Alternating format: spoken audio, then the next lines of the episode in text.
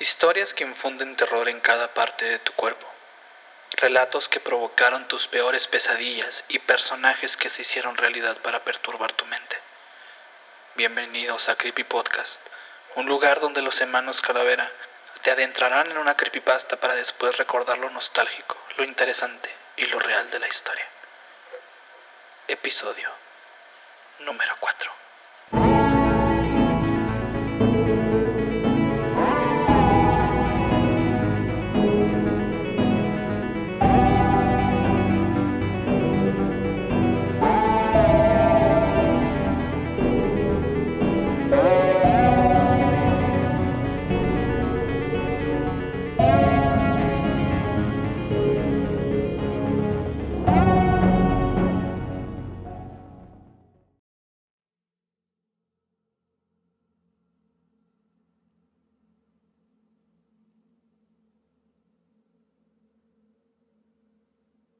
Al terminar la Segunda Gran Guerra, creí que sería difícil volver a la normalidad, pero no lo fue.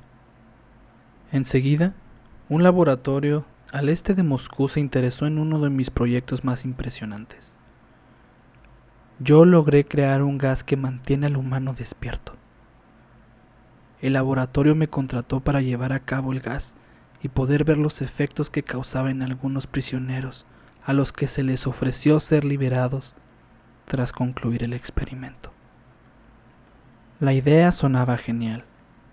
Después de la guerra, el mundo entró en una carrera por ver cuál país era el mejor, y nosotros, en la madre Rusia, no nos dejaríamos vencer por los americanos.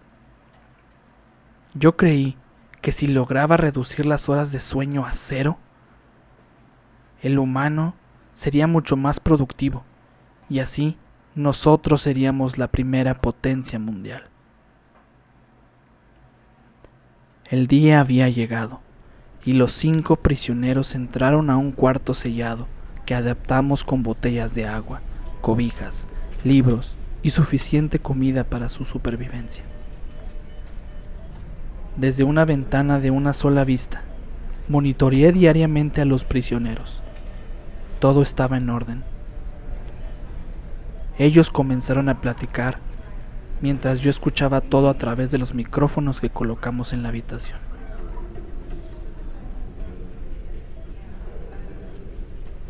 Durante los primeros cinco días, ellos platicaron bastante. Leyeron y no hubo problemas. El gas estaba funcionando, pues a pesar de no haber dormido no parecían presentar ningún efecto secundario. Pero para el séptimo día, las pláticas se volvieron un poco más intensas. Se insultaban bastante entre ellos e inclusive llegaban a encararse, a punto de golpearse.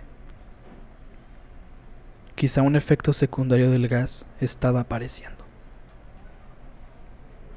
El noveno día todo comenzó a tornarse tenebroso, pues uno de los sujetos comenzó a gritar sin ninguna razón aparente. Solo comenzó a gritar a golpearse la garganta hasta que de pronto el silencio volvió. Revisamos al tipo y nos percatamos de que se había abierto la garganta y se había arrancado las cuerdas vocales. Otro prisionero comenzó a gritar de la misma manera, mientras que otros dos comenzaron a defecar en las hojas de los libros y las aventaban a las paredes. Les quitamos el gas y los comportamientos raros se detuvieron. Pasaron dos días desde entonces y no han dicho ni una palabra. Revisé los micrófonos para ver si seguían funcionando y todo estaba en orden. Habían pasado nueve días y al parecer el gas no estaba listo y tomé la decisión de entrar.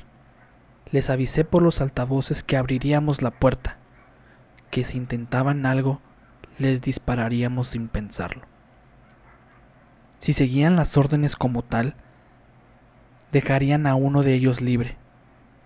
Para nuestra sorpresa, al abrir la puerta, ellos no se movían, solo repetían que no querían salir. Al día siguiente, decidimos que era tiempo de sacarlos, pues aún sin el gas no habían dormido. Así que a la medianoche abrí la puerta y entré junto a un oficial de seguridad. En cuanto pisamos la habitación, los gritos comenzaron de nuevo. Sentía que sería atacado en cualquier momento, pero no pasó nada. Todo estaba oscuro, así que encendí mi linterna y los vi. Se habían arrancado gran parte del cuero cabelludo. Se habían mordido partes de su propio cuerpo. Se las habían comido. Y a uno de ellos lo encontramos muerto y al parecer carcomido por sus propios compañeros. De pronto, el oficial fue atacado por uno de ellos. El prisionero se le fue encima y le logró quitar el arma, el cual, tras un forcejeo, el oficial logró recuperar y le disparó directamente en la cabeza, matándolo.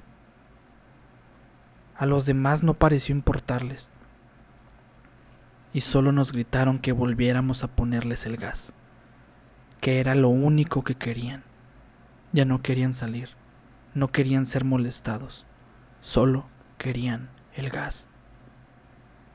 Llamamos a más oficiales y los trasladamos a un manicomio donde a uno de ellos lo tuvieron que operar, pues sus heridas que él mismo se había provocado eran de alto riesgo. Pero ninguna dosis de anestesia fue suficiente, pues despertó a media operación riéndose y diciendo en voz baja que siguieran cortándolo, que necesitaba mantenerse despierto. El experimento había sido un fracaso. Yo perdería mi empleo definitivamente pero al menos les daría descanso a esos hombres. Una noche me adentré en el manicomio y llegué hasta la habitación donde ellos estaban riéndose brutalmente. Por debajo de la puerta logré introducir el gas. De inmediato las risas se detuvieron. Parecía como si su cerebro hubiera muerto. Uno de ellos se puso de pie, caminó hasta la ventana de la puerta, me miró fijamente y cayó al suelo, donde murió enseguida. La alarma sonó y se pusieron locos. Lograron abrir la puerta. Por el pasillo venían dos oficiales armados listos para disparar. Fue ahí cuando uno de los prisioneros me jaló hacia adentro de la habitación. Los oficiales entraron y como no podían ver nada fueron atacados por ellos. Uno le mordió la garganta a uno de los oficiales, haciendo que se desangrara casi de inmediato. Él logró disparar su arma, hiriendo a uno de ellos. El otro oficial logró someter a uno de los prisioneros y cuando quiso atarlo, éste lo tomó del brazo y su arma cayó muy cerca de mí. Yo entré en pánico y disparé hacia el prisionero que atacaba al oficial pero la bala logró atravesar el débil cráneo del atacante y maté al oficial. Todo se tornó en oscuridad y silencio. Logré tomar la linterna del oficial y vi los cuerpos de un prisionero y los dos policías. Al buscar al segundo, noté que su herida había cerrado y que se estaba levantando del suelo. Yo le pregunté que en qué demonios se habían convertido y su respuesta me dejó helado. Tan fácilmente te has olvidado de mí. Somos tú. Somos la locura que está encerrada en todos ustedes, logrando liberarse de tu mente más profunda. Somos lo que se esconde bajo tu cama cada noche. Somos lo que sueñas lo que piensas y lo que callas cuando te vas a tu encierro nocturno, donde no te podemos alcanzar. Yo sabía que me iba a atacar en cualquier momento. Cuando comenzó a caminar hacia mí, por fin comprendí lo que era tener miedo. Yo apunté a su cabeza y disparé, pero el arma ya no tenía balas.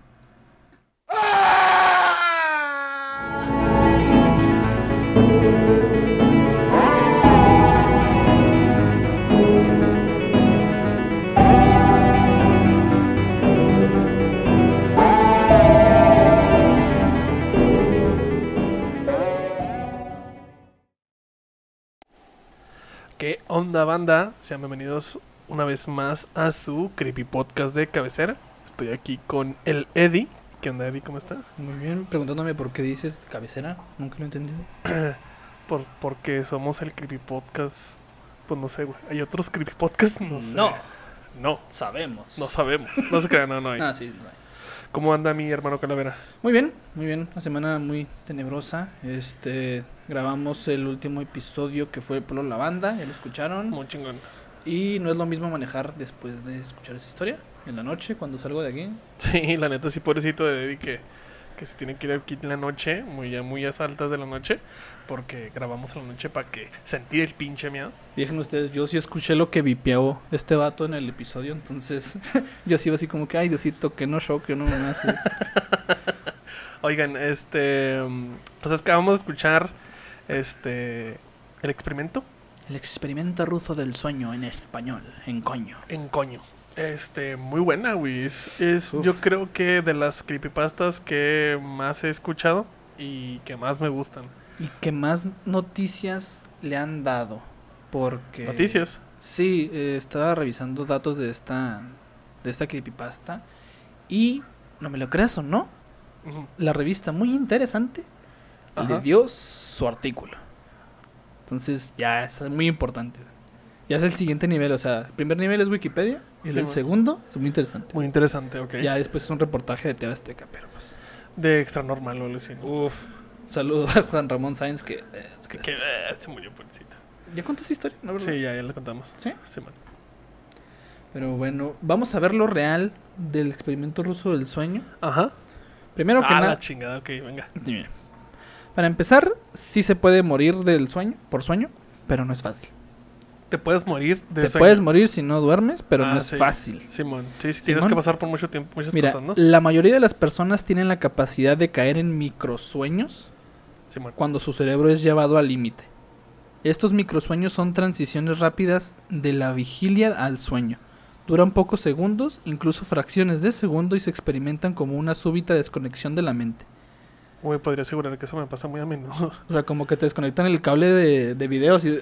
Bueno, ahorita es HDMI, ¿verdad? pero antes se usaban tres, tres cables. Que era audio, audio, audio...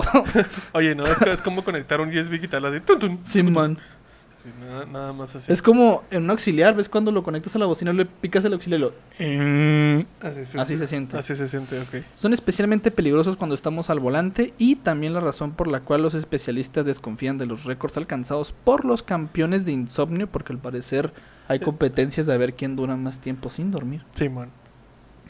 Ahora bien, existe un trastorno neurológico muy raro llamado insomnio familiar fatal, IFF, donde el afectado sufre un insomnio progresivo que le produce la muerte. Es incurable y es hereditario. No mames. O sea, de repente un día ya no te puedes dormir. Ajá, y te mueres. A la verga. Qué feo, ¿no? Que se me Sí. hace que lo único que le faltó que le pasara a Frida Kahlo porque a esa morra le pasó todo. Pero, o sea, por más que hagas ejercicio, por más que hagas lo que tengas es que un hacer. trastorno, o sea, te, te mantienes despierto, quizá tus niveles de, de dopamina o de... No mames. dinamita siguen- Ujú. Ok. Pero un, un joven llamado Randy Gardner, mira qué apellido tan Mira. coloquial. Un joven estadounidense que en 1964 se quedó despierto durante 264.4 horas seguidas, Verga. Eso es, ¿cuánto es como dos. 11 días. 11 días. con el fin de romper un récord.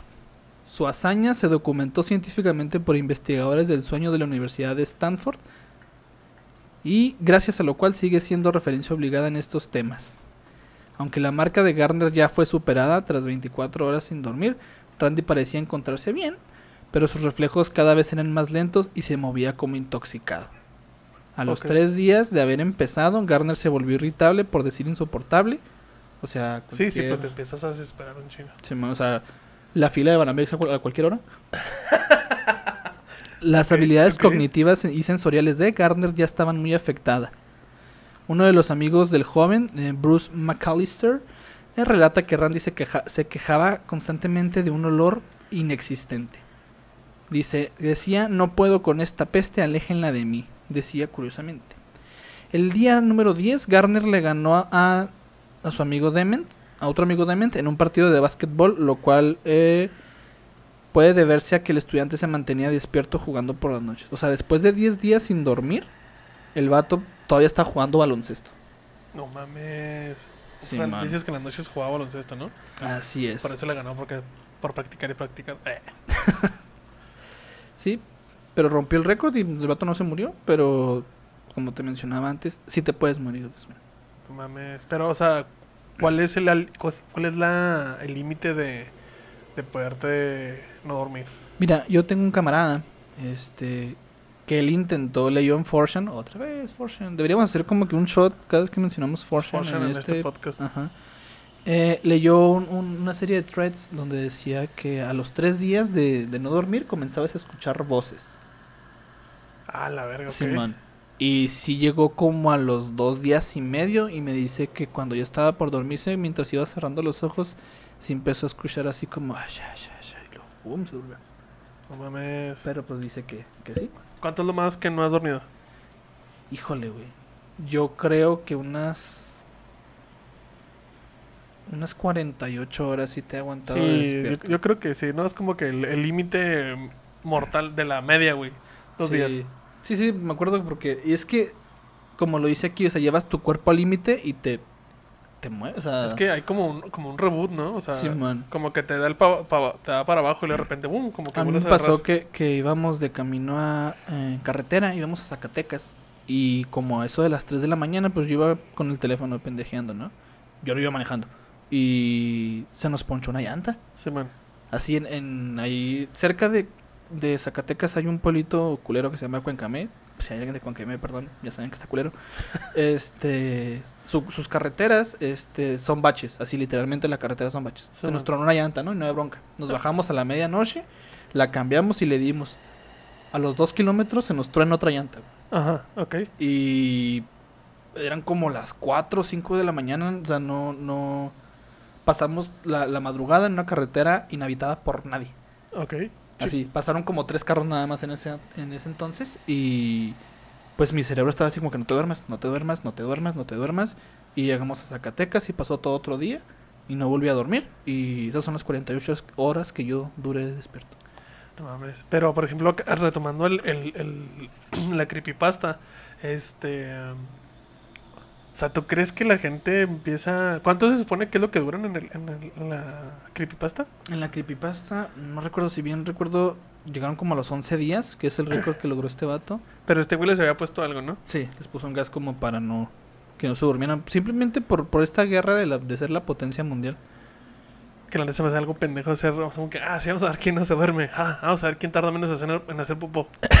es algo así, ¿no? Pero, pero, o sea, no sé, güey, me gusta que, que lo que te empiezan a, a- a contar, güey, es como se, se van quebrando por dentro y luego como, este, empiezan como una, una fase de locura. Porque yo siento como que llegan a un, a un psique donde truenan y se van a otro lado, güey.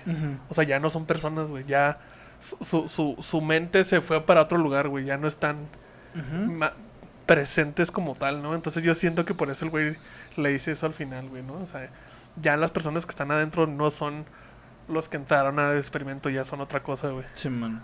Que de hecho, las otras cosas que salieron del experimento, la clásica imagen que está en nuestro intro. Este. Así, man. Esa, eh, mira. El sujeto de la imagen solo es un muñeco de la empresa Morbid Enterprises y es referido como Spams. Y prácticamente es una decoración de Halloween para los jardines. Pues qué pinche cabrón está esa... esa... Sí, mano, pero es- esa, de clasi- esa clásica icónica imagen del experimento ruso del sueño Sí. Aquí se los vamos a poner. Este es una es un, es un muñeco, o sea, es un muñeco nada más que le tomaron la foto que se viera creepy y ya. Pero la neta, la neta se ve bien creepy, güey. O sea, sí... Por eso las creepypastas, este, por este tipo de cosas, las, las creepypastas te hacen pensar como, como, ¿y si sí es cierto? Sí, sí lo estoy viendo. ¿Y si no es cierto? Entonces, porque neta se ve bien, se ve bien real, güey. se Así ve- es, y mira, eso que dices, y si sí es cierto, este origen de esta creepypasta no está literalmente en internet, o sea, no se remonta a 2004, 2001, sino que sí viene desde los años de la Guerra Fría, o sea, A la ver, o sea, Esa es- leyenda de que, oh, intentaron un gas para no dormir, viene desde la Guerra Fría. o sea, esta es la abuelita de las creepypastas. Es el Ujú. abuelito de las Pero creepypastas. pues ya entrando al internet, pues ya evolucionó y todas esas ondas. Ok, chingón. Así es. Me ¿Tienes, este... Historias que nos hayan mandado? Híjale, jale así. Uf. ¿Algo más que quieres decir del experimento del sonido? Ustedes también pueden mandarnos este sus comentarios, los leemos, ya Sí, sean sí, en sí. redes sociales o en YouTube, los leemos todos. Sí, de hecho, bueno, ahorita, mientras te leo la historia, tengo que encontrar un vato que nos mandó un, un mensaje de que les gustó mucho nuestro contenido y así de, güey, gracias. Gracias, muchas gracias. La neta lo hacemos por ustedes. O sea, la neta nos maman las creepypastas y lo único que queremos es contar con nuestra voz y con nuestra nuestro estilo, este las creepypastas que todos amamos y con las que crecimos, la neta. Y muchas gracias. Y sus depósitos, ¿sabes? Crean. Este es Luis Alf, creo. Ajá. Le mandamos un saludo. Es el que dijo que les gustó mucho el capítulo 1. Ya nos siguió en todas las redes sociales. Entonces, chingo gracias, vato. ¿El 1 o el beta? No, el 1, el 1. El, El beta, beta- el beta. Si lo escucharon, qué suerte, pero la neta sí, no sí. voy a volver. mm, ¿Quién sabe? Bueno. Que ese es Slenderman y ese güey tiene un traje. Tiene un traje vive en el bosque, la neta. Mira, creepypastas de la gente. Dice un men, era de noche, como por ahí de las 10 pm. Así se llama, un men. Un men. Venía viajando en el subterráneo de la Ciudad de México de regreso a casa. Esta vez en el vagón había pocas personas. Era tanto el cansancio que traía por el trabajo que me venía durmiendo. De repente en mis sueños escuché una voz suave y baja que me decía, joven, joven, despierte. Sentí que alguien sacudía mi hombro y en eso desperté y vi a una ancianita sentada frente a mí mirándome con su rostro muy preocupado. Ella me dice, despierte joven, ya es muy noche, no se duerma y es peligrosa esta hora. A lo que yo le respondí con un gracias. En eso ya estábamos en la estación final y el tren a punto de cerrar sus puertas, por lo que me levanté rápido para bloquear el cierre de las puertas para ayudar a la, a la ancianita a salir. Pero cuando volteó a verla, ella ya no estaba. Miré por todo el vagón, pero estaba vacío. Y ahí se acaba. La abuelita Coco, güey. A la verga, güey. Se Sí. murió ahí la viejita, güey. Sí. Si no es ley así, de repente nomás desapareció. así. No mames, y nada que la viejita salió antes, güey, ¿no? O se volvió a dormir y se salió la viejita. O hasta atrás la viejita así como de él, así nada más. No me ven, no me No ven. no mames, me güey, qué cabrón. Simón. Pues dicen que sí hay muchos espíritus que te ayudan así como que en situaciones. Sí, sí, sí, sí, sí, sí, porque hay como que las dos partes, ¿no? Los, los, los este, espíritus que te piden raid y los espíritus que te quieren matar así de... ¿Cómo estás, chupapija? Pero... Te voy a matar cuando vengas. Pero qué cabrón, ¿no? Qué cabrón. Sí, sí, sí. Mira, aquí tengo otra que Échale. nos manda Maritza Hernández. Ok, gracias. Dice, era una noche muy complicada para mí. Ok, Estaba en mis días como era común. Es mi primer día de periodo. ¿Por qué me da tanto sí. Y ya de cuenta, Detalles. Flujo, flujo abundante. flujo abundante? Fue el Oxxo a buscar... pero con su nueva toalla Saba. Tenía fuertes cólicos que no me permitía dormir. Al llegar a las 5 a.m. yo seguía sin poder dormir por ser de madrugada. Me a- mm, apenas se despertaba mi madre. Recuerdo que mi cama la cubrió un mosquitero y llegó un momento en la que noté cómo se reflejaba la figura a través del mosquitero. Se Ajá. reflejaba una figura de un hombre a través del mosquitero. Ajá. Al verlo mi cuerpo se paralizó, no podía hablar ni respirar. Y cuando vi cómo esa figura atravesó el mosquitero y yo me fijé que solo lograba ver el tor- del torso hacia su cara, no tenía pies. Y lentamente comenzó a inclinarse hacia mí, hacia mi cara. Quise gritar pero no pude. Atrás de mi cabeza había una pequeña luz que alumbraba mi cara y ese espíritu recuerdo que se acercó tanto a mi rostro que alcancé a ver muy poco su tenebrosa mirada. Parecía que buscaba a alguien. Como se dio cuenta de que no era yo la que buscaba, se retiró. mames. Se retiró despacio de mi cama y a los pocos segundos pude volver a respirar y Ay, no paraba de llorar. Oh, no Primera vez que viví una experiencia paranormal tan cercana, pero creo que nunca podré Ah. olvidarlo. Güey, Verga, güey, atraviesa mosquiteros, güey. Qué, qué habilidad. qué habilidad ese güey. No, no, no, no, no, no. O sea, lo alcanzó a ver, güey. Vio la mirada y, y el güey estaba buscando así como, ¿dónde está chupapija? Y, no, y, Pues y dijo, no, esta morra no es, pero... Ay, güey, no sé. Imagínate verlo así no sé, no sé. O sea, and- and- estaba buscando algo, ¿sabes? O sea, qué, qué, qué cabrón que no fuiste tú, ¿no? Pero, y si fueras tú, ya verías, no estaríamos contando, Maritza, no nos estarías contando esto. Pero, ay, no, qué miedo, o sea.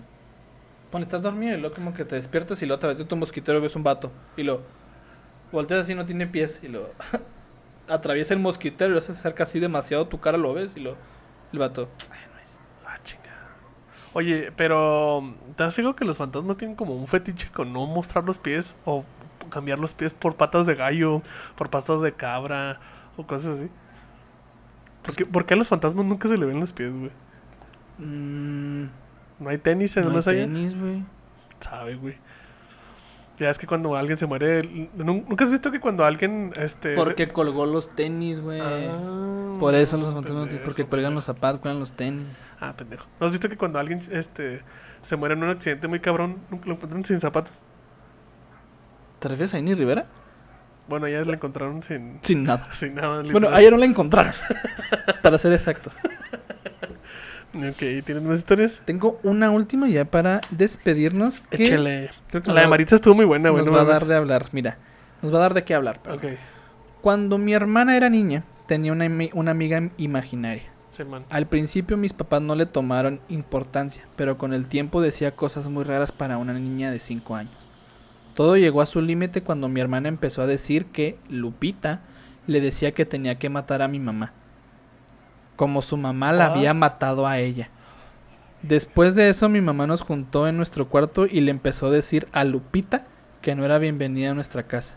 Me acuerdo que mi hermana y yo teníamos miedo de todo lo que estaba pasando. Pero después de esa plática, mi hermana ya no volvió a ver a su amiga imaginaria. Verga, güey. No mames, ¿qué le pasó a Lupita? No sé. ¿Qué quería su mamá? Pues matarla.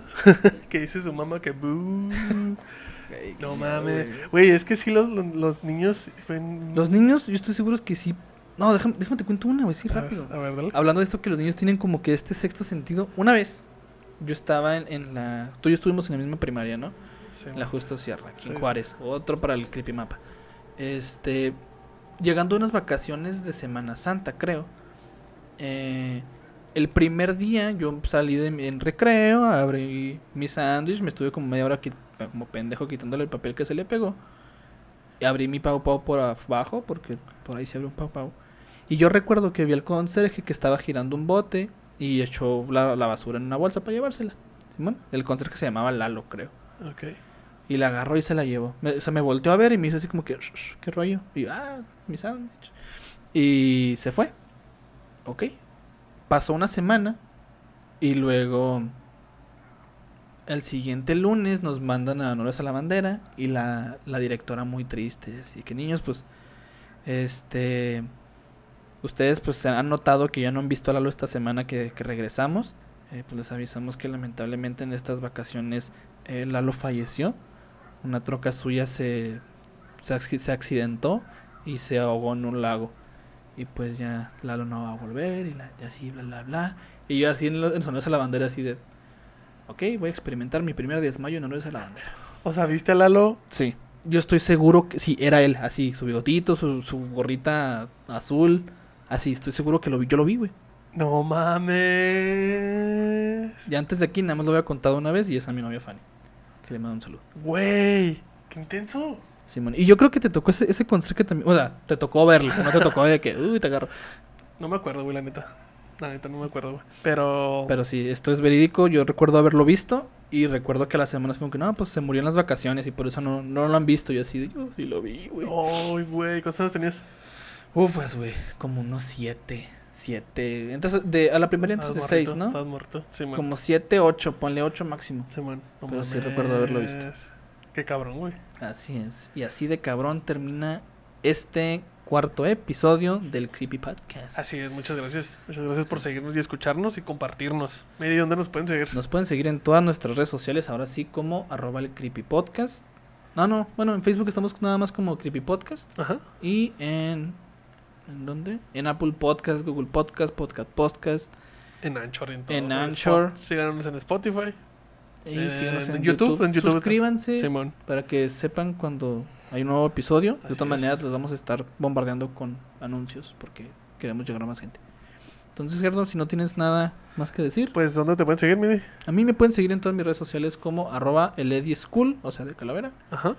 Y, eh, pues así. Nada más así, Lady School. Y a mí me pueden seguir en todas las redes sociales como Gerardo Kelpie. Y en Twitter estoy como The King of Haters. Este, y pues nada, gente, esto fue el Creepy Podcast. Chingón, experimento ruso del sonido. Y pues nos escuchamos y nos vemos la próxima. Bye.